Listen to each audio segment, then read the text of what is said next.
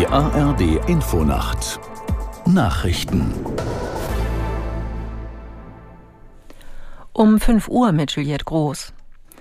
Während des Abzugs israelischer Truppen aus der palästinensischen Stadt Jenin im Westjordanland ist Raketenalarm an der Grenze zum Gazastreifen ausgelöst worden. Das Militär erklärte, aus dem Küstengebiet seien fünf Raketen auf israelisches Gebiet abgefeuert worden.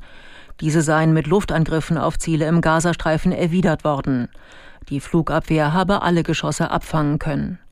Israels Armee war am Montag mit etwa 1000 Soldaten in Jenin eingerückt.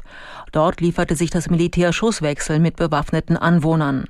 Auf israelischer Seite starb ein Soldat, auf der Gegenseite wurden mindestens zwölf Palästinenser getötet und mehr als 100 verletzt. Am Abend begann die Armee mit dem Abzug aus Jenin. Die Bundesregierung entscheidet heute über den Gesetzentwurf von Finanzminister Lindner für den Haushalt 2024. Außerdem geht es um den Finanzplan bis 2027.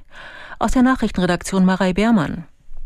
Die Vorlage sieht über die kommenden Jahre teils harte Einsparungen vor, von denen nur der Verteidigungsetat ausgenommen ist. Laut Entwurf sollen die Ausgaben deutlich zurückgehen, und zwar auf knapp 446 Milliarden Euro. Mit einer Neuverschuldung von 16,6 Milliarden Euro will Finanzminister Lindner nach Jahren krisenbedingter Ausnahmen die Schuldenbremse einhalten. Heftige Debatten gibt es noch über die Streichung des Elterngeldes für Haushalte mit höheren Einkommen. Ebenfalls noch nicht vollständig geklärt ist die Finanzierung der ab 2025 geplanten Kindergrundsicherung. Die Gesundheitsminister von Bund und Ländern wollen bei ihrer zweitägigen Konferenz in Friedrichshafen ab heute offene Fragen zur Klinikreform ausräumen. Ein wesentlicher Streitpunkt ist die Finanzierung der Reform. Aus Friedrichshafen Thomas Wagner. 70 Prozent aller Kliniken schreiben nach Angaben der Deutschen Krankenhausgesellschaft rote Zahlen. Bundesgesundheitsminister Lauterbach will deswegen teilweise weg von den Fallpauschalen und hin zu sogenannten Vorhaltepauschalen.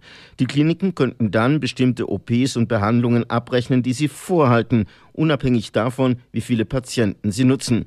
Vor allem aber, Lauterbach will eine Art Hitparade der Krankenhäuser, eine Einteilung aller Kliniken in drei Qualitätsstufen und aus Patientensicht Transparenz darüber schaffen, welche Kliniken welche Leistungen anbieten. Soweit die Meldungen. Das Wetter in Deutschland. Am Tage wiederholt kräftige Schauer, teils gewittrig, zwischendurch trockene Abschnitte. 18 Grad in Cuxhaven bis 26 Grad in Freiburg im Breisgau. In Norddeutschland verbreitet Sturmböen. Morgen heiter bis wolkig, im Norden und an den Alpen Schauer 17 bis 27 Grad. Die weiteren Aussichten Freitag freundlich bei 20 bis 32 Grad, Samstag vielerorts erneut freundlich, im Südwesten vereinzelt Schauer und Gewitter möglich. 22 bis 35 Grad, das waren die Nachrichten.